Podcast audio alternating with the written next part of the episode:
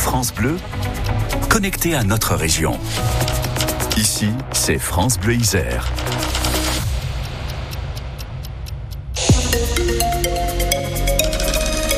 Et merci d'écouter France Bleu. Nous sommes lundi 12 février aujourd'hui. Et c'est l'heure de l'info à 18h avant de partir en montagne du côté de Corançon en Vercors pour camp de base. Et l'info, c'est avec vous, Antonin Carmen. Bonsoir. Un convoi exceptionnel sème la pagaille sur la 48. L'autoroute a été coupée dans les deux sens ce matin entre Rive et la jonction avec la 43. Un convoi exceptionnel donc a arraché un câble électrique qui s'est retrouvé en travers des voies. La circulation a été interrompue pendant une heure. En plus des bouchons, cela a entraîné une coupure de courant pour une dizaine de maisons à Cessieux. Tout est désormais rentré dans l'ordre.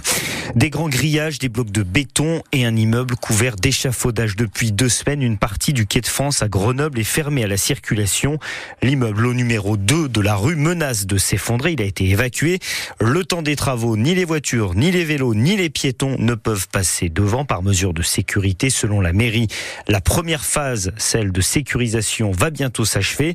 Il faudra de nouvelles expertises avant une éventuelle réouverture. En attendant, certains commerçants sentent déjà les effets de cette interdiction de circuler sur leur commerce, comme Ilan qui tient un magasin un magasin de cartouches d'encre. En fait, nous, on fait beaucoup de click and collect. Des clients qui nous appellent et pour passer une commande, ils viennent la chercher au magasin. Euh, là, maintenant, il n'y a plus personne qui vient parce que les, clients euh, ne peuvent plus passer avec euh, le sens interdit sauf riverains qu'ils ont mis. Les transporteurs, ils viennent plus non plus parce que ils arrivent plus à passer avec les barrières qu'ils ont mis. Ils viennent, mais de temps en temps, et encore c'est très rare. Normalement, on a des livraisons tous les jours. Là, ça se compte même pas sur les doigts de la main euh, le nombre de fois qu'ils sont venus. Quoi. Pour le moment, on, est, on se fait approvisionner à nos domiciles personnels. On essaye d'éviter euh, ces ruptures de stock, mais, euh, mais c'est vrai qu'avec le temps, ça risque de venir. Donc forcément, on a une perte d'exploitation qui est quand même considérable. On n'a pas encore chiffré exactement à combien il s'évaluait. On est en train de le faire avec les assurances et, les experts, etc. Mais rien que là, en, en deux semaines, on peut déjà sentir une perte d'exploitation par rapport à d'habitude. Et là, on ne sait pas jusqu'à quand on va pouvoir tenir comme ça. Ilan, un commerçant du quai de France à Grenoble, interrogé par Louise Thoman.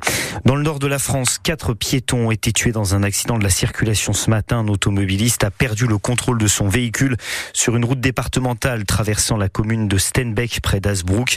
Il a fauché un groupe de quatre piétons qui marchaient sur les trottoirs. Aucun n'a survécu.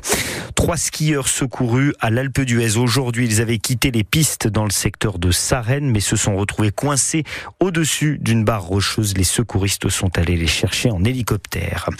Un dans chaque classe, un enfant est victime de harcèlement scolaire. C'est le résultat choc d'une enquête menée à la rentrée. Des questionnaires avaient été distribués aux élèves des classes de CE2 à la terminale. Les résultats ont été dévoilés aujourd'hui par la nouvelle ministre de l'Éducation, Nicole Belloubet. Elle a annoncé que cette enquête sera désormais menée tous les ans, c'est à dire sur francebleu.fr. Et puis, et de deux pour Paul Magnier, deuxième victoire chez les professionnels pour le cycliste isérois de 19 ans qui réussit des débuts tonitruants au sein de la Quick Step. Il a remporté aujourd'hui au sprint la troisième étape du Tour d'Oman. Sa deuxième victoire donc en seulement 7 jours de course. Allez Christophe, la météo avec vous. Oui, le ciel attendu en Isère avec quelques brumes, brouillards locaux demain matin à votre réveil. Et puis euh, dans la journée, ça va se transformer en, soleil. Petit voile de nuages, mais pas grand-chose. Hein. donc une belle journée. Comment vous habiller demain matin sur Grenoble par exemple? Il fera dans la matinée euh, plus 5 degrés au maximum sous abri, 5-6 degrés en vallée du Rhône à Vienne-Roussillon, 5 euh, degrés avec quelques nuages peut-être à Bourgoin-Jallieu. Voilà, ce sera compris en pleine entre 2 et 6 degrés. 0 1 dans la matinée. Hein. C'est vrai qu'à votre réveil, ce sera peut-être un petit peu plus frais, mais en tout cas 0 1 à 1000 mètres d'altitude. Dans l'après-midi, soleil pour tout le monde, de 10 à 13 degrés sous abri en pleine, 8 à 10 degrés pour 1000 euh, mètres d'altitude. Sur la route, 18h04, vous sortez du boulot. À quelle sauce allez-vous être mangé sur euh, Grenoble et agglomération? Vous avez un petit peu de monde sur la rocade sud. Dans le sens Chambéry-Grenoble, de la sortie Saint-Martin d'Air jusqu'au carrefour du Rondeau. Un petit peu de monde pour entrer dans Grenoble par la Bastille, en d'à 48. Rien de bien méchant, je vous rassure. Hein. On dirait que le lundi, certains euh, choisissent le, le télétravail. Après tout, ils ont raison et ils ont peut-être le droit. On rentre